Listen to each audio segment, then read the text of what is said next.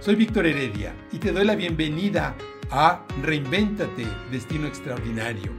Este es un espacio que busca inspirarnos a reinventarnos, sí, a crear la mejor versión de nosotros mismos a partir de lo mejor de nosotros mismos. Nos reinventamos para crear conscientemente esa persona, ese individuo que puede crear su mundo de una manera consciente. Crear esa nueva versión es un acto que nos permite utilizar nuestra propia libertad. Hemos dicho que la esencia del universo es la libertad. Hay un momento en la vida en que decidimos crear nuestro destino de una manera consciente. Y ahorita la palabra conciencia se va a volver una palabra eje en, lo que vamos a, a tejer, en lo que vamos a construir en esta conversación. ¿Por qué? Porque de hecho se dice que el ser humano es un animal de hábitos. Sí. Si regresamos a la definición de qué es un hábito, un hábito es un comportamiento aprendido. Los seres humanos aprendemos por imitación. Nosotros no nacemos con hábitos. Los hábitos los desarrollamos en la vida. Y nosotros como personas desde la infancia aprendemos imitando a los adultos. Y aquí es donde se vuelve muy importante entender nuestro propio condicionamiento. Normalmente vivimos, crecemos condicionados por los padres, por la familia, por la cultura, que hoy en día la cultura, gracias a las pantallas de los medios sociales, se está volviendo casi, casi universal ya los valores, ¿por qué? Porque todos estamos conectados a la nube y si bien hay tradiciones eh, locales, regionales, estamos empezando a vivir una cultura que realmente trasciende las fronteras. Es muy importante entender nuestra propia psicología. ¿Por qué? Porque el entender nuestra psicología nos permite entender el por qué actuamos como actuamos. Y cuando nos reinventamos, una de las cosas que hacemos es hacer un alto total para tomar perspectiva y tomar conciencia de cuál es la causa de lo que queremos hacer y realizar. Entonces, en este proceso de toma de conciencia, entonces nos reinventamos, quiere decir que creo una nueva versión de mí mismo, creo una nueva versión de mí de manera consciente. Y esto implica que asumo mi libertad, asumo mi libertad para crearme yo a mí mismo como yo quiero a mi manera, de acuerdo a mi propia naturaleza, más allá de los condicionamientos. Entonces, si regresamos al punto de que el, ser humano es un animal de hábitos, es vital reconocer cuáles son los hábitos o las conductas repetidas que me empoderan y aquellas que me drenan.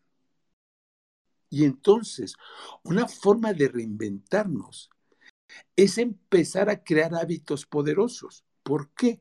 Porque los hábitos de arranque nos sostienen. Y los hábitos nos sostienen porque de alguna manera, al repetir cierto tipo de comportamientos, se convierten en parte de nuestra biología. Pero los hábitos, hay un punto en que son como una andadera. Tenemos que soltarlos. ¿Por qué soltarlos? Porque un hábito como tal es un acto que se empieza a realizar de manera casi casi inconsciente o inconsciente, de manera repetida. ¿Para qué? para que cada acto de nuestra vida se vuelva en un acto totalmente consciente, en un acto sagrado. La palabra sagrado tiene que ver con corazón, un acto que se vuelve realmente un ofrecimiento a nuestra propia divinidad. Pero el tener hábitos de poder, hábitos poderosos, cumplen una función vital en nuestro propio decimiento y en el crear nuestra propia vida. Cada quien tiene una naturaleza diferente, que hago un paréntesis. Una de las cosas que estudiamos con nuestro diseño humano, que es un mapa que describe nuestro código bioenergético genético, es eh, nuestra genética bioenergética. Describe cómo es que nosotros procesamos la energía. Y por eso es tan importante estudiar nuestro diseño humano. Y también a través de la autoconciencia saber cómo, cómo somos cada uno de nosotros, porque cada uno de nosotros somos diferentes. Esto es porque tenemos que ir más allá, es donde viene la palabra conciencia. De lo que le funciona a una persona no necesariamente le funciona a otra persona. Hay básicamente dos tipos de hábitos a nivel físico que son muy, muy importantes. Pero tenemos ahí que entender un poquito la naturaleza de las acciones. Estamos en un mundo que se llama karma bhumi, la dimensión del karma. La palabra karma significa acción. Estamos en una dimensión donde no podemos dejar de actuar. No podemos dejar de actuar. Nuestra mente está todo lo que da, todo el tiempo. La acción mental está, es continua. Nuestro cuerpo está actuando todo el tiempo. Nuestro corazón está latiendo todo el tiempo. Nuestra respiración que nos da, eh, a través de la cual nosotros tomamos el prana, la energía vital, está en movimiento continuo. En este mundo llamado Karma Bhumi, no podemos dejar de actuar.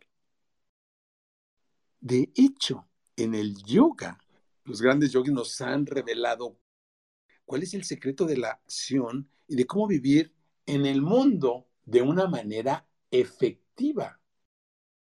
El objetivo del yoga es lograr lo que se llama mukti o la liberación espiritual.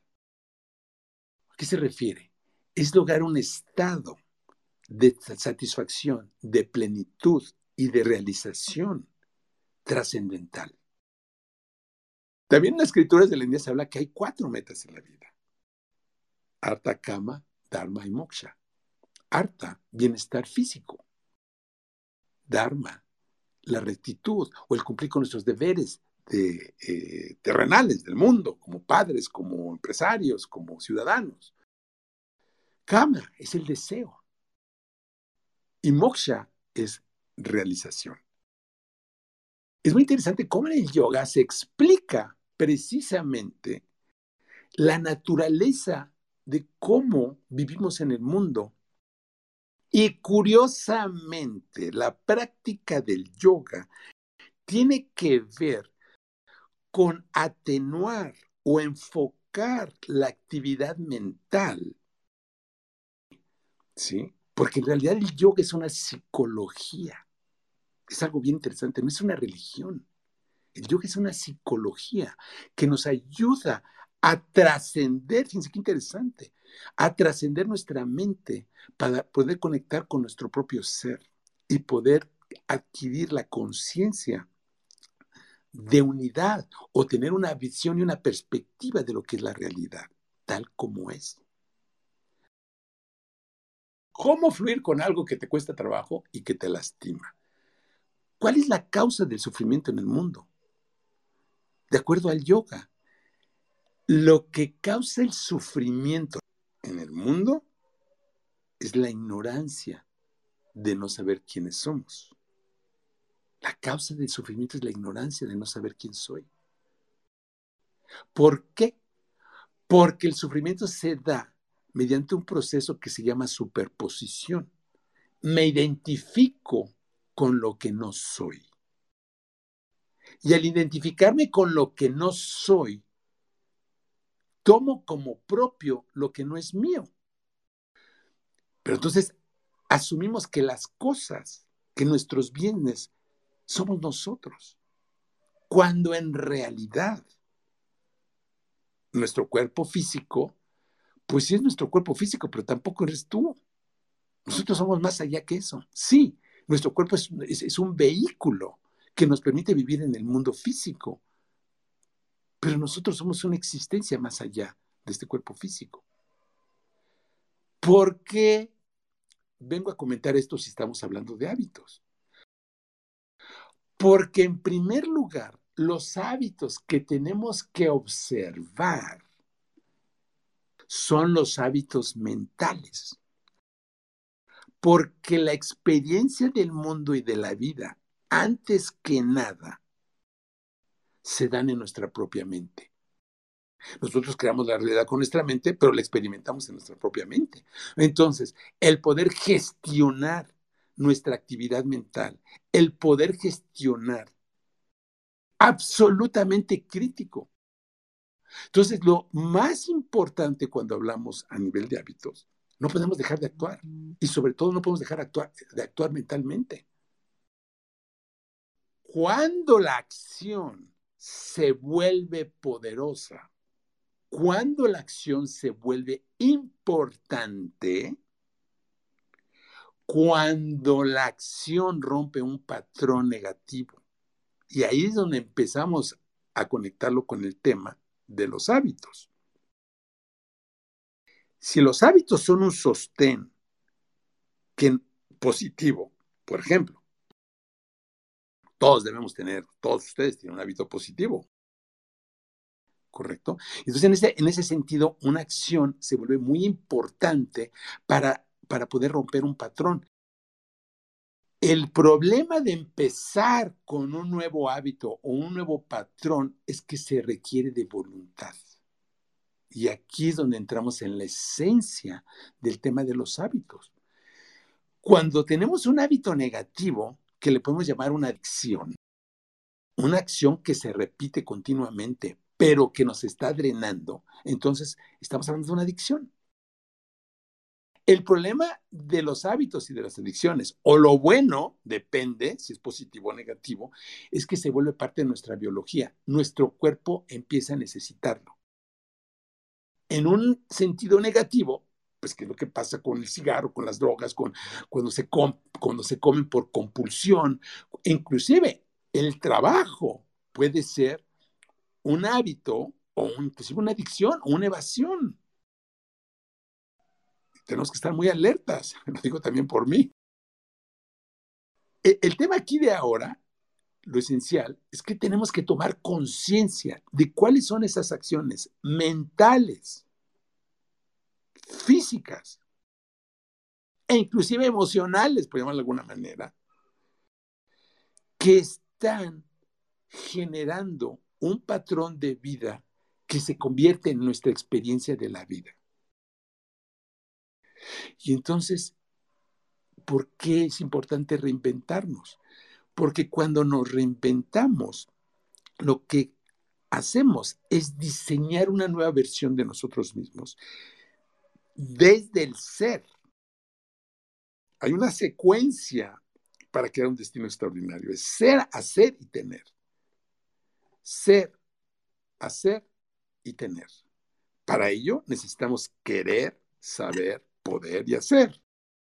muchas veces estamos condicionados a que si tengo dinero o tengo una buena casa, si tengo dinero, entonces voy a poder hacer lo que quiera, entonces me voy a sentir bien.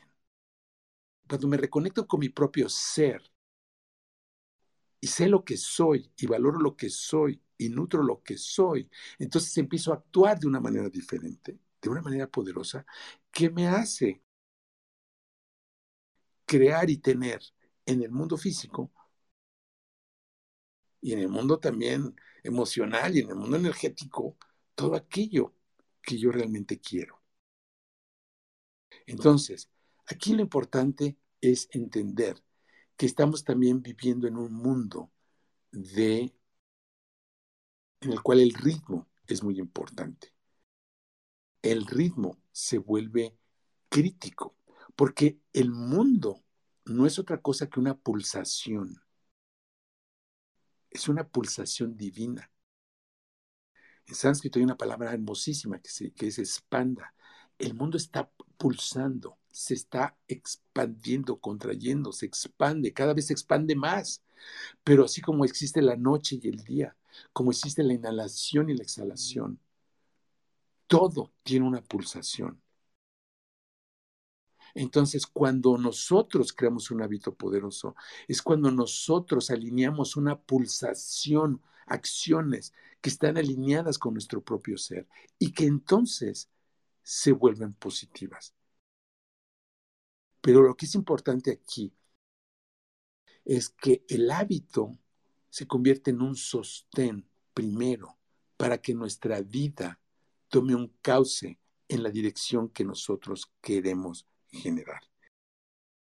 Y aguas con nuestros hábitos y aguas con aquellos hábitos que nosotros estamos heredando a nuestros hijos, porque también esos hábitos mentales se pueden convertir en creencias. Eso se vuelve nuestro sistema de creencias. Un pensamiento que pensamos repetidamente se vuelve una creencia. Entonces tenemos que observarnos, tenemos que ser autoconciencia. ¿Cómo es que reacciono ante tales situaciones?